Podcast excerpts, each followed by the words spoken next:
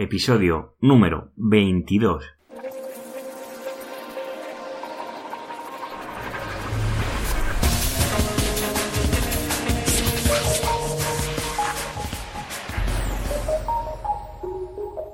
Muy buenos días, queridos oyentes. Nos encontramos un lunes más con un episodio nuevo del podcast de SEO Profesional, el programa donde hablo de todo lo relacionado con el posicionamiento web en buscadores y otros canales para posicionar tu negocio online en lo más alto de Google.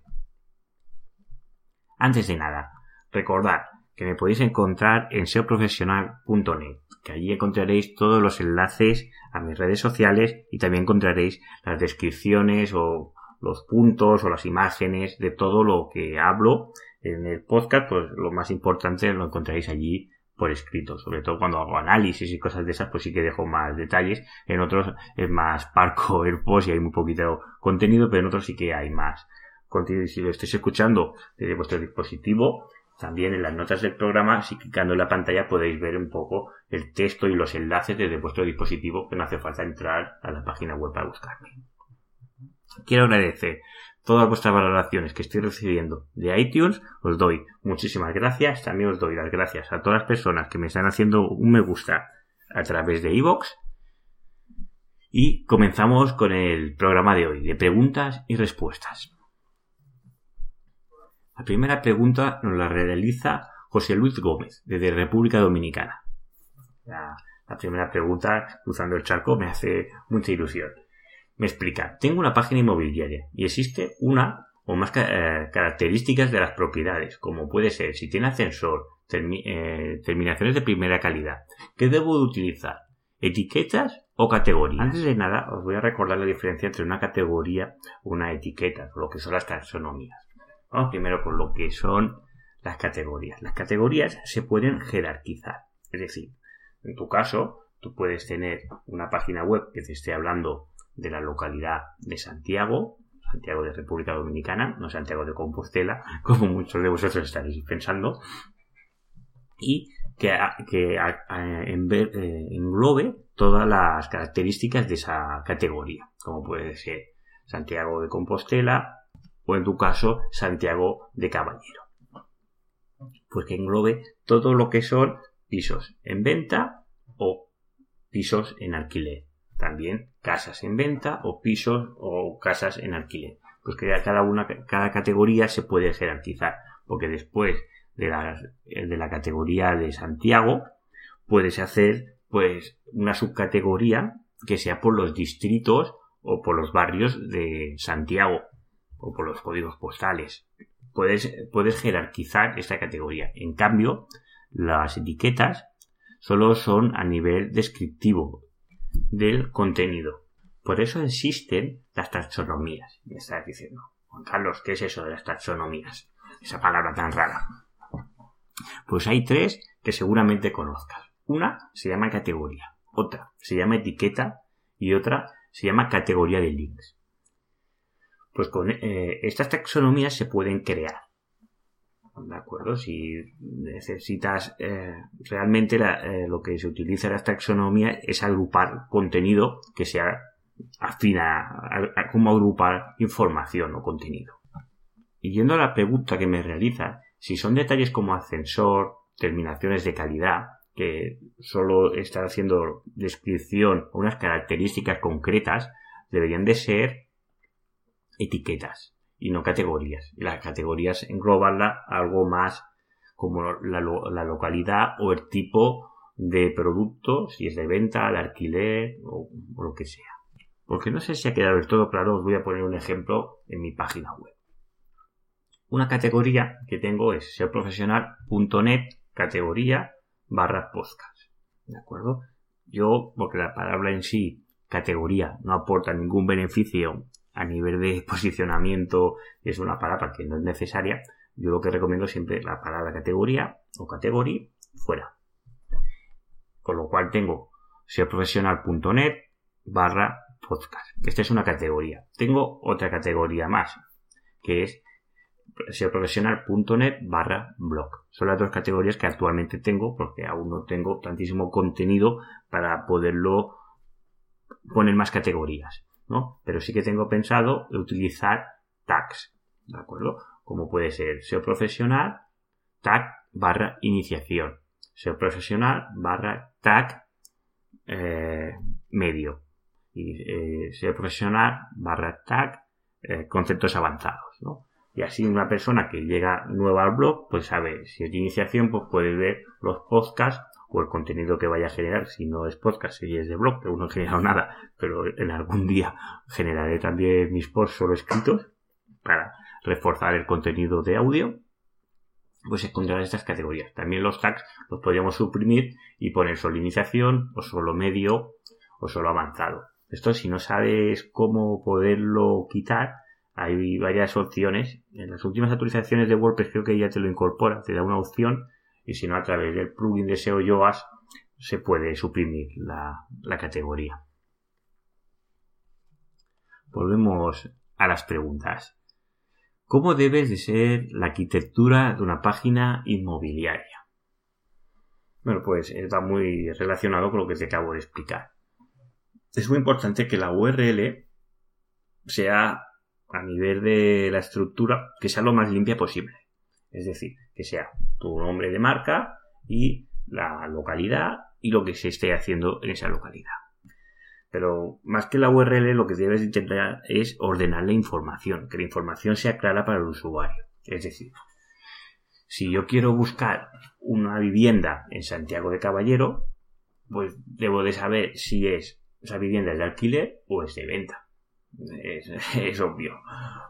O si lo que quiero realizar es eh, una, buscar un piso o una vivienda de alquiler en esa localidad, a lo mejor el siguiente paso que me interesa son las habitaciones, porque a lo mejor quiero que tenga una habitación, porque somos, somos una pareja, o solo necesito pisos de más de tres habitaciones porque tengo dos niños. Pues son cosas eh, bastante obvias que tienes que intentar ordenar de manera clara para que el usuario le sea más fácil de entender. Y luego, a nivel de SEO homepage, lo que tienes que estructurar es las categorías. Es decir, cada vez que tú vas clicando a, la jerarquía de lo que es la categoría, solo se debe añadir ese término a lo que es la URL. O si cambia, es decir, tendrías tu dominio punto la localidad.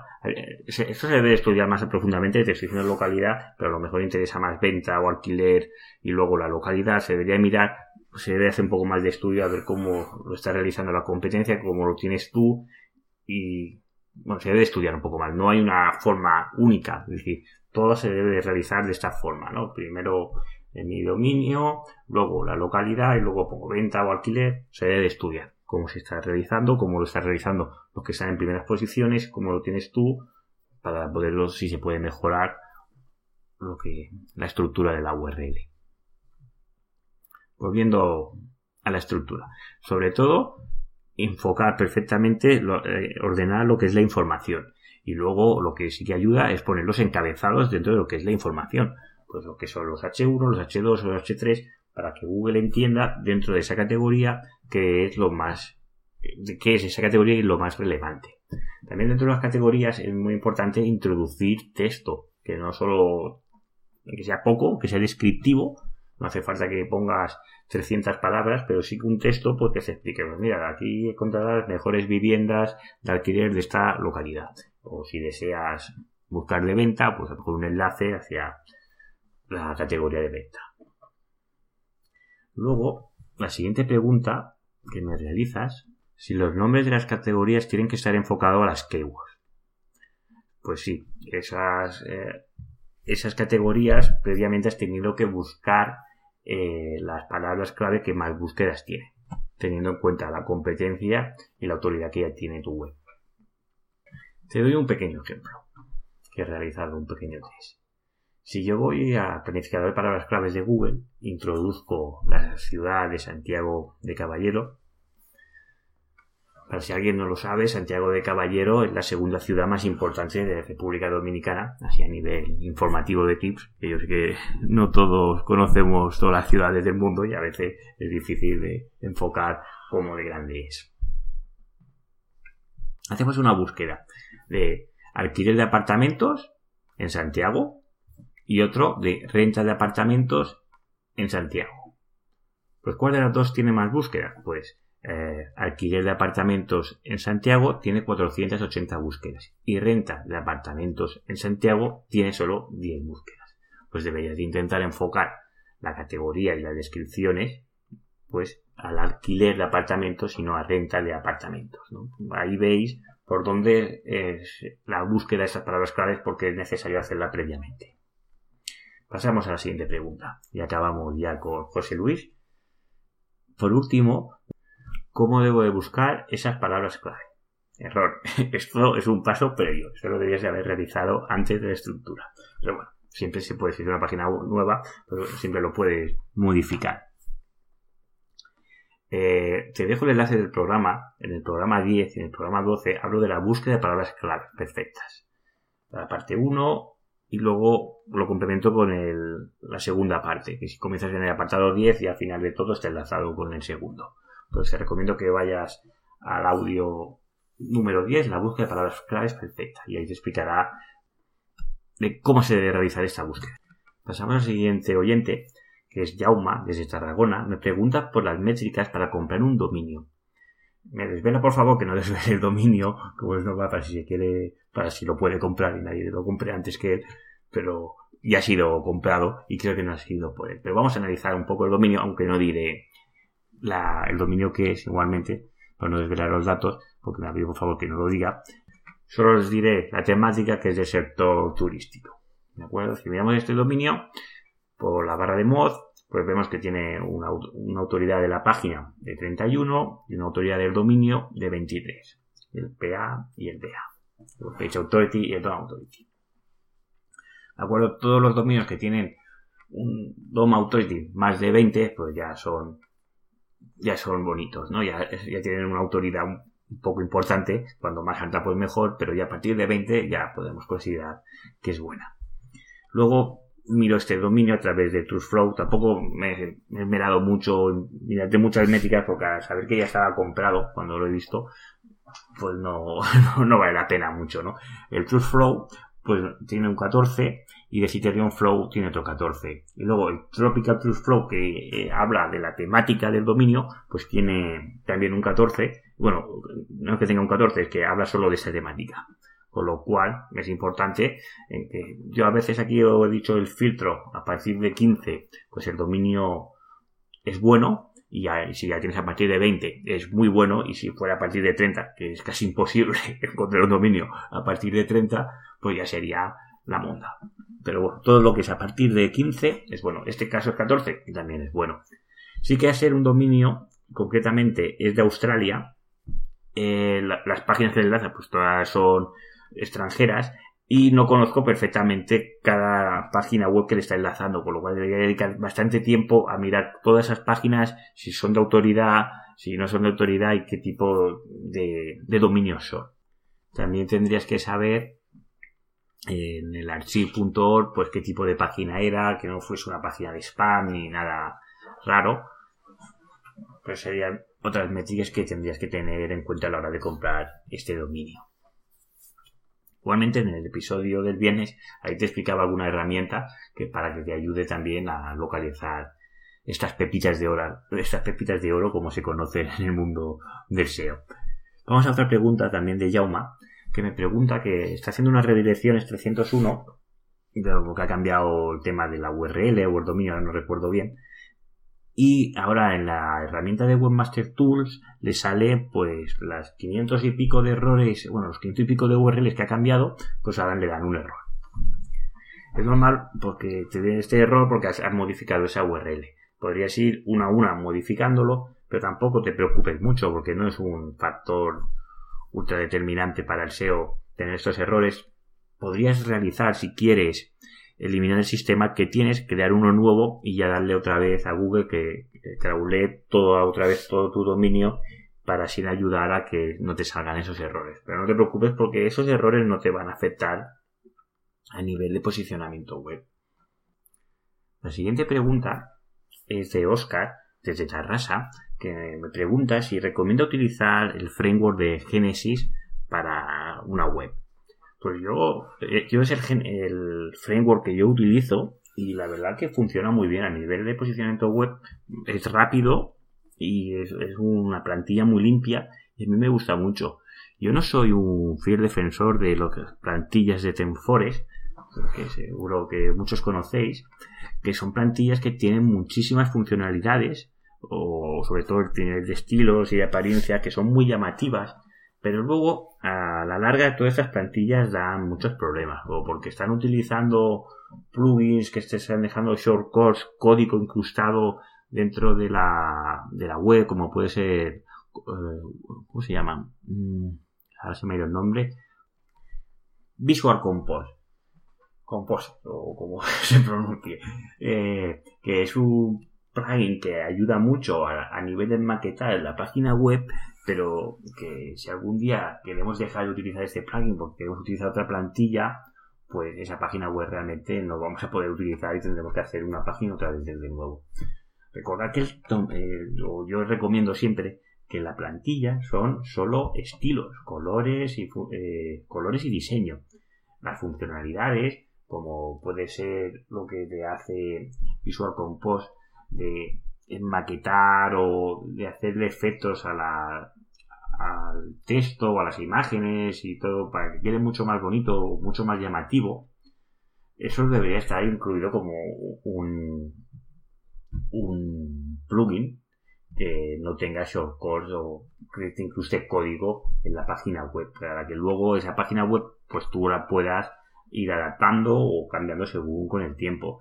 Para, desde mi punto de vista, una página web es un ente vivo y las cosas van cambiando y se van modernizando. Pues ahora puede añadir un plugin que te puedan contratar por WhatsApp si te interesa o no, o te viene la Navidad y quieres incluir un plugin que te caiga pues el efecto de nieve, o hay muchísimas, o, quieres realizar ahora, quieres vender un ebook, porque por lo que sea, pues puedes añadir esa funcionalidad en ese momento concreto. No tienes que hacer una página web, tienes que hacer un WooCommerce o algo más sencillo solo para vender un libro si ya tienes tu página web. Con lo cual yo siempre mi idea es tener una página web que sea útil y flexible en la actualidad, pero que no se cierre ninguna puerta en el futuro. Y para mí esto lo reúne perfectamente pues el framework de Genesis, que para mí es ideal y normalmente es que yo suelo utilizar, pues mi página web está realizada con este framework. A nivel de diseño, pues hay muchísimas páginas que tienen muchísimo mejor diseño, como pues en las plantillas de Tenfores, pero a nivel de funcionalidad, de carga rápida, y de su usabilidad, pues es muy bueno y a mí me gusta mucho, con lo cual yo te recomiendo adelante con el tema de Genesis. Además son webs que son estables, que eso es importante, que la web no se cuelgue, que no cada dos por tres no tengas que restaurar una copia de seguridad o el backup que tengas porque por lo que sea ha venido una actualización y se ha ido todo al traste, ¿no? Porque utiliza el tema del, tema hijo, bueno, esto ya si queréis otros días, si queréis saber más sobre Génesis, pues yo lo explico. Estamos desvirtuando las preguntas de, del podcast de ser profesional.